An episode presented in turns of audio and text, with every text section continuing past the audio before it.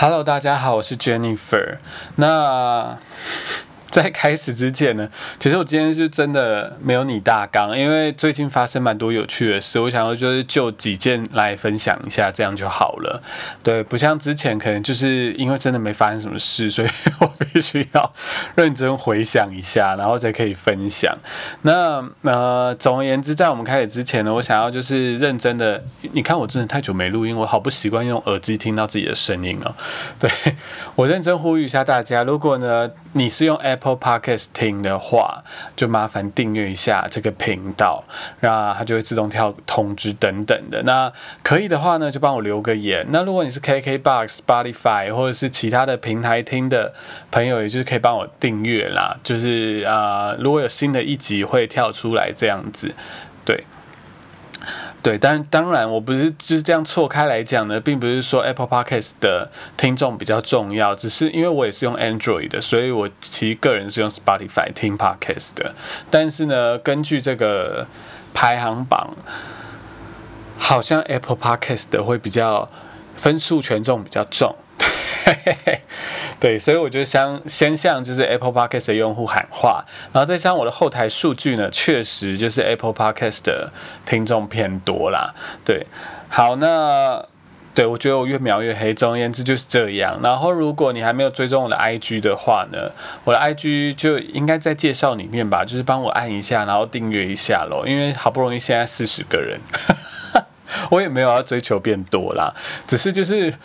我我前几天就想说，我我来想一下要聊什么，然后就在上面发问，但是没有人理我，非常的可怜。对，所以我想说，如果你就是还没有加我的 IG，虽然我的发文频率就是很低落，然后再加上我也不怎么发现动，因为。我想我就追求一个佛性经营啦，所以如果你真的觉得很麻烦的话，我我刚讲的都是顺手，如果你觉得不顺手就不用做，没关系。对我之所以摆在前面的，是因为我我今天没有你大纲，我很怕我忘记讲。对，就是我我没有要追求什么业绩，反正我已经看淡了。我虽然买了一个我的麦克风，就买来就是当做自娱用的，因为 就是永远不可能在排行榜的前面。对，所以。I don't care。好，大家听到纸的声音呢，就是因为我先讲，就是因为我呢最近过敏季节就越来越严重，然后加上可能我体重又变重吧，所以就是我打呼的状况就变严重。对，所以我想说就是要来根治这件事情。再加上啊，之前有去查一些打呼的文章啊，然后啊，我得到的资讯呢是说，如果打呼很严重，其实是会干扰到睡眠的。对，所以我那时候就去买了那个小米的。呃，手手表嘛，然后监测我晚上睡觉的数字，但是好像也没有什么特别不好的地方，因为它会帮你的睡眠评分嘛。那我的睡眠好像就是一直在补通补通，呃，有时候好，有时候差，但是呢，绝大多数的状况都在补通，所以我其实没有到太担心。但是因为我的打呼已经影响到我的枕边人了，所以 我必须要就是去就医一下，看你可不可以减轻这个伤害。对，那总而言之呢，我那时候就是网络上查了。很久啊，也也还好，就查了一下，然后我就查查到后面的时候，就有人就是说可以去睡眠门诊，因为在网络上的资讯真的是众说纷纭，有些人说可以到就是普通的旁边家旁边的门诊，那他们可能就会帮你做那个牙套啊，或者是帮你就是给你那个正压或负压的呼吸器，那这是两个一个。两种解决方案嘛，牙套就矫正牙齿，或者是正颚，就是从你的面部的结构做一些调整。那第二个呢，是从就是打气进去，或者是就是让你的，因为会打呼，就是你的呼吸道有卡住的地方，对，或是有阻碍。所以这是第二种方式。那第三种方式呢？呃，是开刀，就是切除一些你的喉咙，就是跟气管之间的一些软组织吧。我不知道我们讲对啦，因为我也不是这这这一块料，对。但是呢，看资讯好像就是这样啊，所以就分这几种。然后第四种呢，就是啊，你自主去做一些改变，比如说你减肥，然后你的体脂降低，你可能就是软组织那边的脂肪降低，那就可以可能就是不会打呼这样子，或者是你多运动啊。等等之类的，或是去找出过敏源等等的，就让你的鼻子过敏没有那么严重，那你鼻子它自然就不会塞住，或你的气管就不会塞住哦。可以旁边在施工，感谢这他的配音这样子。对，好，总而言之，我是有一些概念，然后就哇，也太大声了吧！等我一下，我去看有没有窗户可以关。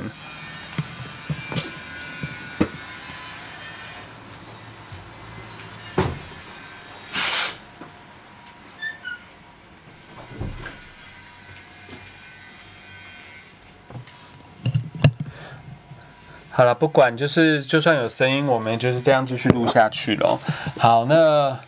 刚讲到哪？反正我就有一些概念，所以还是麦麦克风靠近一点啊，有差吗？不知道。好，总而言之。就我是有一些概念的，但是其实呢，因为每一个解决方案，我可能都会去查一下，说有没有网友实行之后发现并没有什么用。所以像那个正颚手术或者戴牙套啊，有些人就是说可能睡到一半时候牙套就掉了，要不然就是正颚手术完之后，可能过两三年之后又复发，然后。负压呼吸器有人也是说会干扰他睡眠，本来没有失眠，一戴就失眠了。要不然就是说，哎，可能刚开始非常有用，到后面就没有用一样。然后第三个手术，我也是觉得很惨，就是可能哎，他可能扁桃腺比较肥大，然后切掉之后呢，哎，没想到可能过个五六年之后，可能又复发等等之类的。对，所以就对我而言，每一种侵入性的治疗好像都会有复发的期，就是复发的状况，所以。我一开始就，其实我没有抱太大的期待，因为看大家的状况，就是很多人都说很好，但是可能他们是刚做完，那可能就是五年后他们又会上网发文说怎么又复发了。对，所以而且他们都是一笔钱啦，虽然不是很贵，其实我之前就有想过要去看门诊，但是一直没去看，主要是卡在钱的部分。那现在当然经济能力比较够，我想说就是可以去去治疗，然后后来。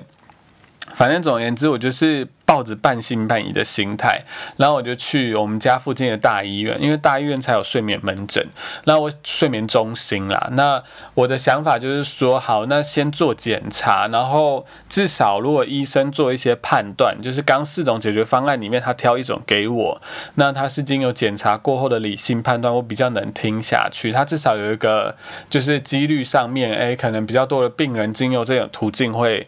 就是。根治或什么的，那你你可能就是比较符合这样的一个就是情形，那那可能就是采取这样的方式。对我而言，就是比较不像是赌博啦。对，那总而言之，我就打电话到睡眠中心，然后睡眠中心的接应人员就跟我讲说，我有没有想要开刀？我跟我他讲说，我就跟他讲说不要，因为我我就是看到有很蛮多例子，开刀之后是没有用的嘛。那他就说，那你就看胸腔，如果要开刀就看那个耳鼻喉科。那总总而言之，我就看胸腔内科。好，那。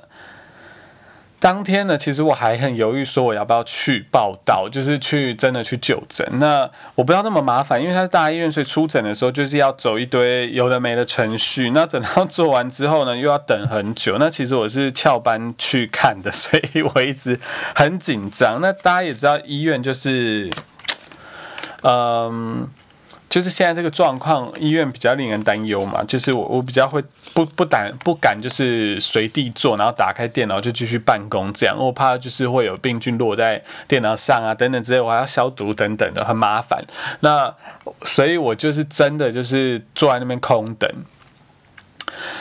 对他好不容易等到了，然后进去之后呢，我我真的没想到那个医生真的是在发表演讲或者是上课之类的。他医生就是应该就是教授啦，因为期间我们在交谈的期间还有一些学生进来就送礼之类的。那总而言之呢，他真的讲了很久，让我归纳出四点。对，因为这是我个人的状况，所以假设你一样有打呼的问题，你也可以直接去看门诊啦。对我我自己是觉得，因为我只看了一次，所以我不太确那后面还有排诊这样，呃，我先讲完就是门诊，他讲了大概一些重点。第一个就是因为我鼻子过敏的问题，所以他有跟我讲说，哎，他可能会先去检测我的过敏源呐，然后，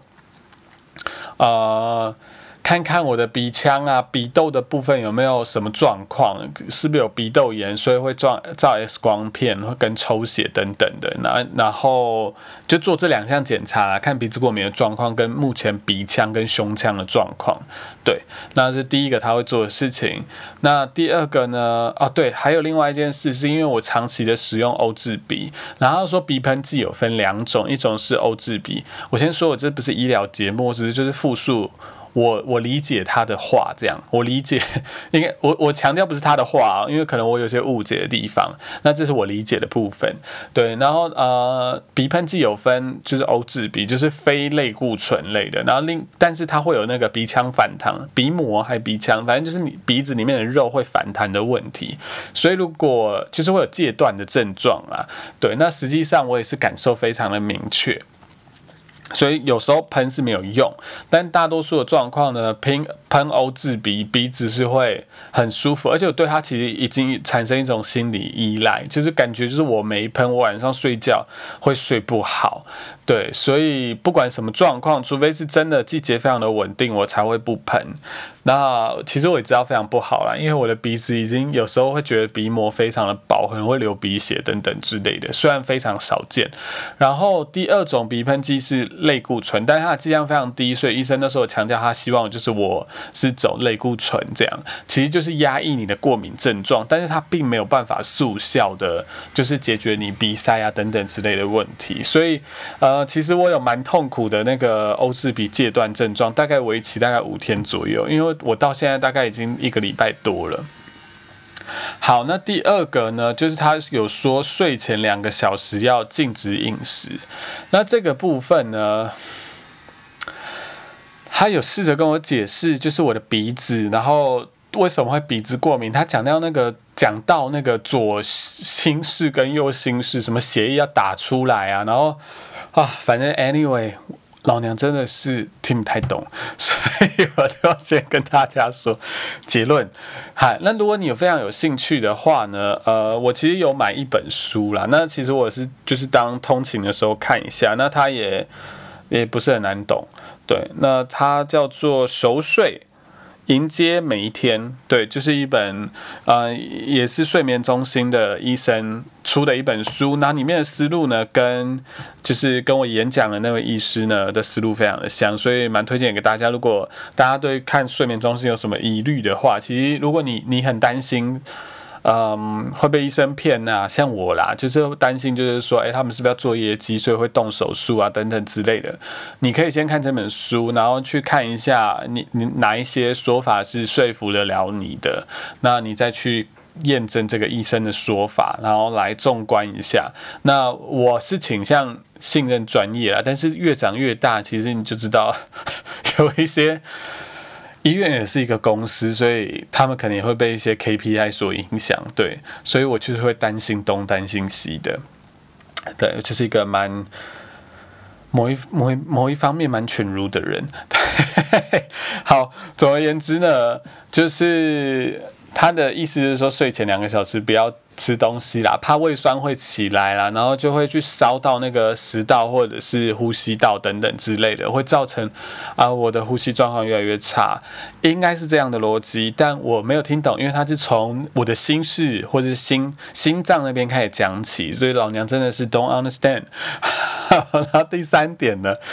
他说第三点到第四。第三、第四点是至关重要的。第三点就是运动。那他所谓的运动呢？其实我前阵子就已经开始，我每天都会走路，然后呃，就是要走一万步这样。其实对我而言已经觉得蛮多的，但是呢，他他的要求更严重。他说每一天要走两到三个小时。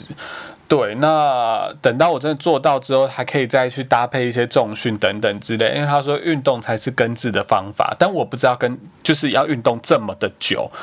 对我 seriously 就是有被他的这个运动时数吓到。那总而言之呢，他就是讲了一堆，他就说你你如果一直坐着啊，想东想西啊，还不如你出去走走。对你出去走走，你才会 idea，你才会就是很有创造力等等之类的。他就是跟我讲说。就是大脑，你做的是大脑是不会有新东西出来。你要去运动，你不要觉得你在浪费时间，其实其实你只是把你想事情的时间拿去走动这样。对，他就是去一直宣扬，就是啊，我相信应该是走路是运动里面比较好实行的一个，所以他就一直宣宣导这件事，然后并且把他的那 iPhone 给我看，就是说他一个礼拜走了几公里。那其实我是真的有被吓到，因为他真的走了很多，然后他说他还会重训等等之类的。然后他已经五六十岁，所以当下其实我是蛮钦佩他的，就是因为我被吓到。好了，就是呃，我今天也不是要宣扬他多棒这样的，对，所以总而言之呢，我就是替自己设了一个目标，因为我的脚脚速比较慢，我走路速度比较慢，所以呢，我是每天走一万三千步。那目前我都有达标，但是真的很痛苦，就是我我本身就没有习惯走到这么的多，我以为多那三千步没什么，但多那三千步真的很累，而且其实我之前就说每天走一万步，我其实是可能一天七一个礼拜七天，可能我会实行到五天，我并。不会要求自己一定要 exactly 每一天，但是现在我是要求自己真的要每一天，然后我都觉得我的脚筋好痛，我真的觉得不可思议的痛，而且我就是会有大概六七千步吧，是，哎，等一下，我电脑响了，公司有什么事呢？Let me see 啊，最近真的好忙啊。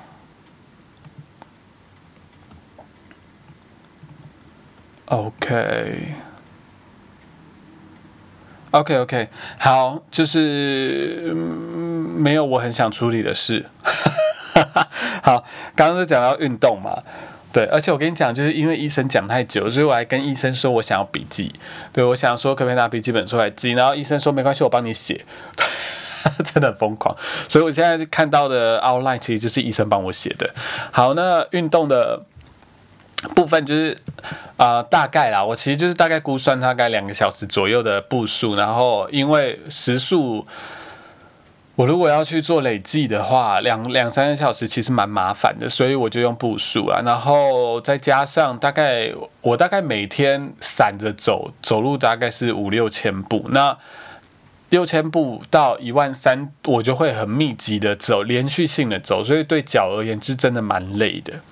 我然后我一定会穿布鞋走，对，因为我很害怕，就是呃，可能脚真的受伤，然后每天我都会拉筋啦，对。虽然我我知道很多人就是有运动习惯，听起来就是觉得很闹，这这样的运动量到底有什么好不舒服？但是我就是很害怕，可能我脚踝啊，或者是脚筋哪边就是不舒服，我就不走了，对，然后我就会放弃等等的。因为我就是一个懒猪，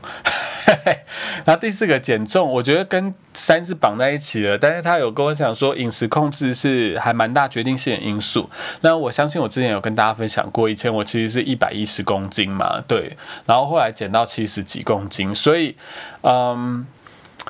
我非常认同就是饮食控制的重要性。但是呢，身为社畜的我，其实要。饮食控制，我觉得难度变很高，因为就是蛮仰赖甜食来抚慰我的心，对，所以呢，总而言之啦，就是我目前的状况就是我把所有我的饮食都减量，但我没有忌口，对，对我之前其实比较疯狂。但是反而变重，诶，就是我晚上就是六点之后是不吃淀粉，然后我也不吃糖，但是不知道为什么就反而变重。那我想可能是因为我的晚餐之后的食，我很怕自己饿，所以我吃的量非常的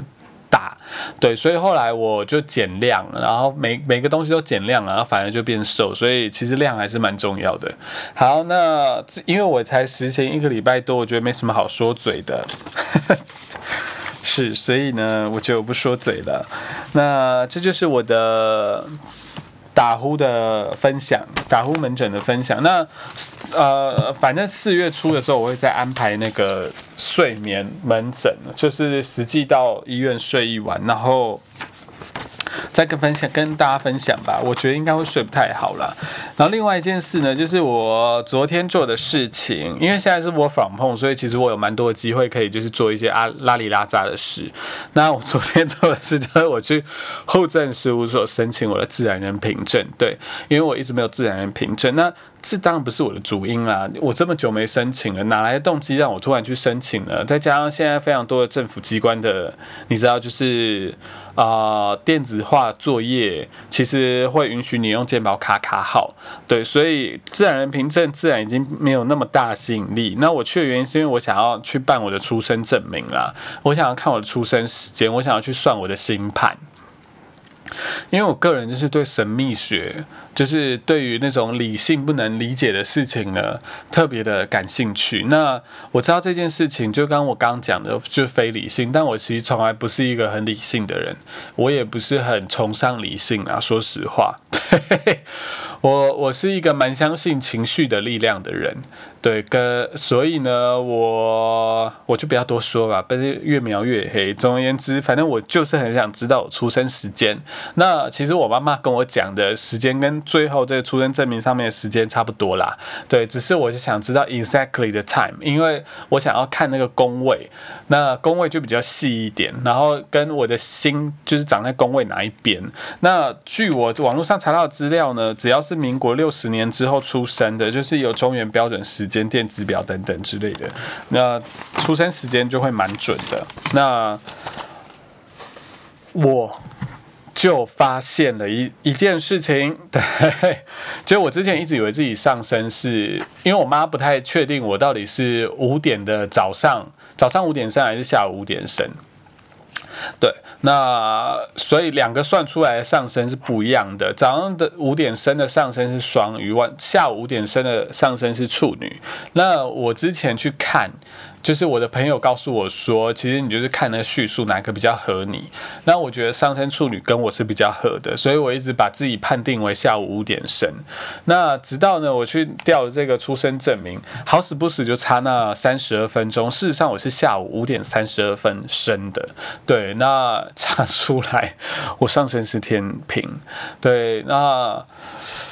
嗯。但我我我觉得这也不代表什么，因为我其实就是卡在天平跟处女的边界这样，然后只是比较偏天平一点点。我的上升真的是就是那几度，那确实我的人生中跟跟天平都还蛮合的，但也跟天平蛮常翻脸的，所以我也不知道是有什么因关系。那我跟处女就是非常合，而且没有翻脸这样，所以我之前一直都觉得上升是处女。殊不知其实是天平。那总而言之，我还在理解当中啊，但很开心的知道自己各种就是宫位有什么星这样子。那我其实也不会去深究，因为我 最近就是着迷于一些事情，就呃我我这这我最后的分享，因为我觉得我应该就是要好好在工作，因为就是很忙这样。对，反正我最近呢。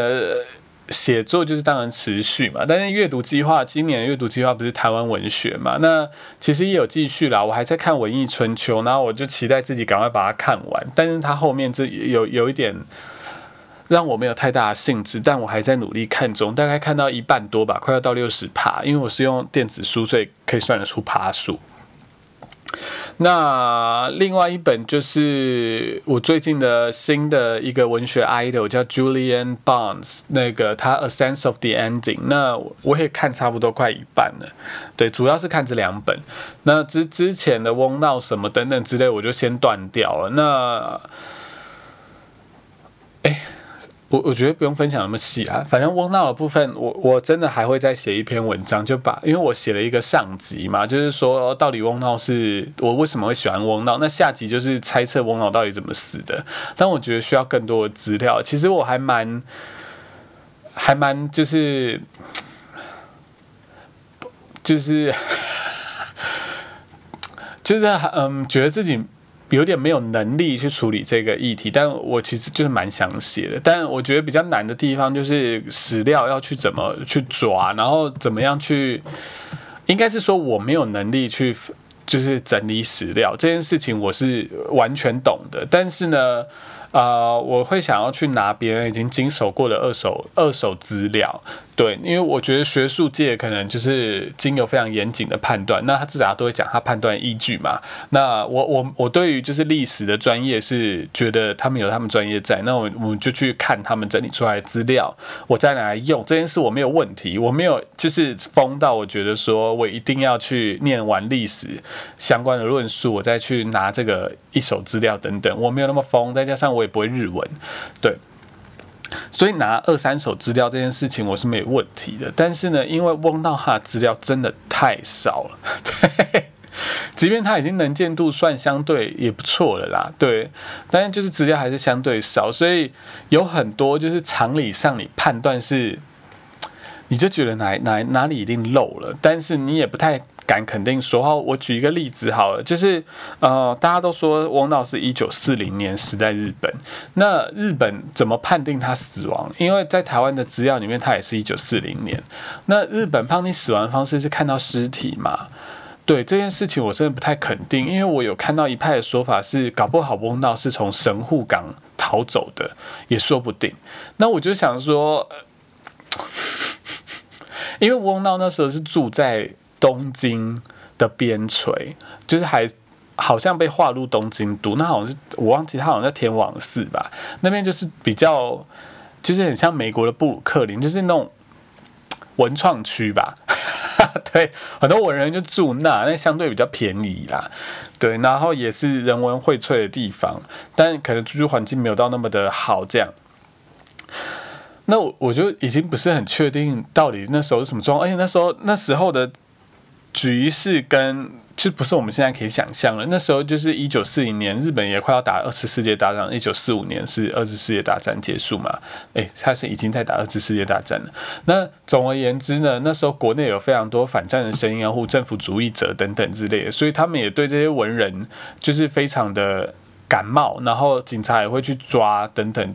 之类的，所以那个局势我也是搞不太清楚是什么样子，就是比较不会有这种比较立体性的描述。那时候到底是什么状况？对，都是东听，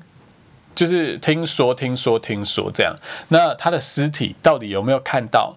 就我目前就是也没看到学者真的就是就这方面来看，因为其实当我们要判定一个人真的是死亡，应该就是要看到尸体吧？对我觉得这种可能比较。可能我们可能被是侦探小说影响的这样的一个逻辑下去看的时候，就会就想说，这个资料是什么意思？就是有漏洞。对，好，简单来说，就是之所以我蛮却步写第第二第二篇，就是后续翁道怎么死的原因在这边了。然后啊，翁道本身也蛮多很矛盾的地方啦，对。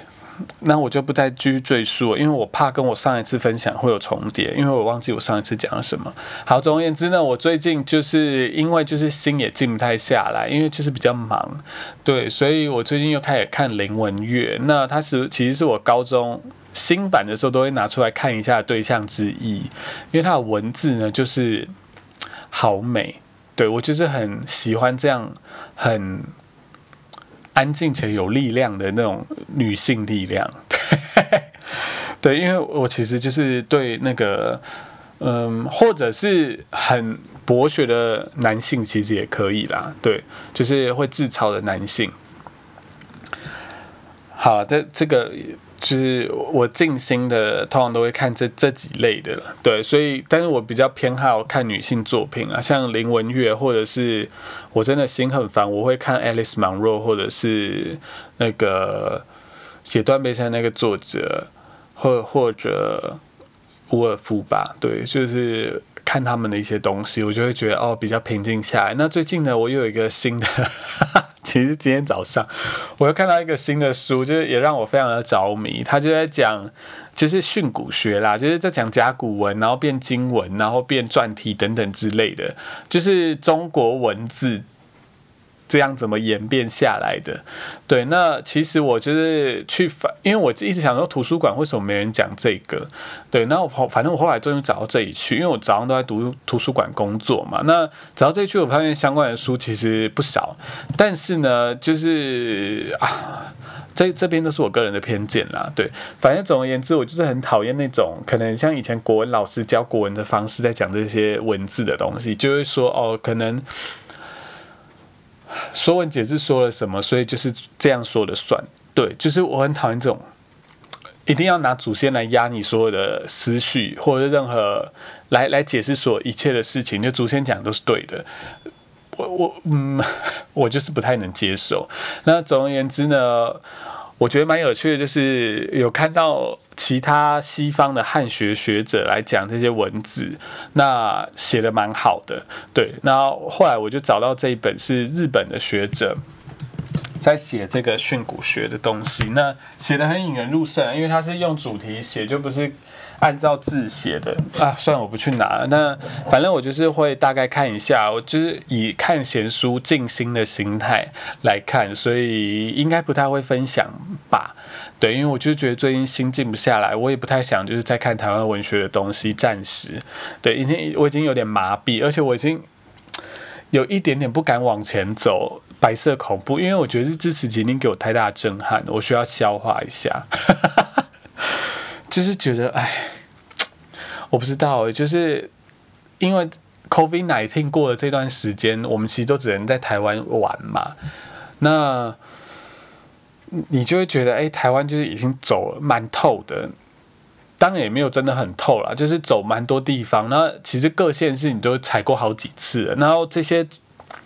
以前的人原来在这些地方都有这么多故事，然后这些故事有些真的不是这么的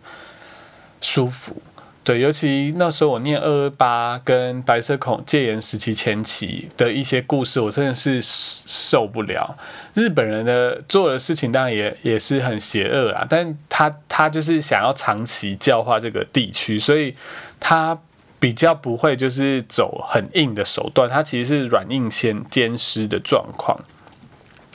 对，那当然也有那些很跋扈或日本欺负台湾人是绝对是有的，但是，嗯，我不知道，我我就觉得国民政府那那时期其实更更可怕。我觉得日治时期就已经让我让我已经觉得说，我光是看就是这些文学作品就已经觉得怎么会这样，然后再看国民政府，哇，我就是想要去炸那个。好，我开玩笑的，我刚没有讲出受词，对，反正就是很不舒服啦。好，今天的 podcast 呢就讲到这边，我发现我讲太久了，我等下还要去运动呢，我要运动两到三个小时，干你娘，真的很累。好啦，see you next time。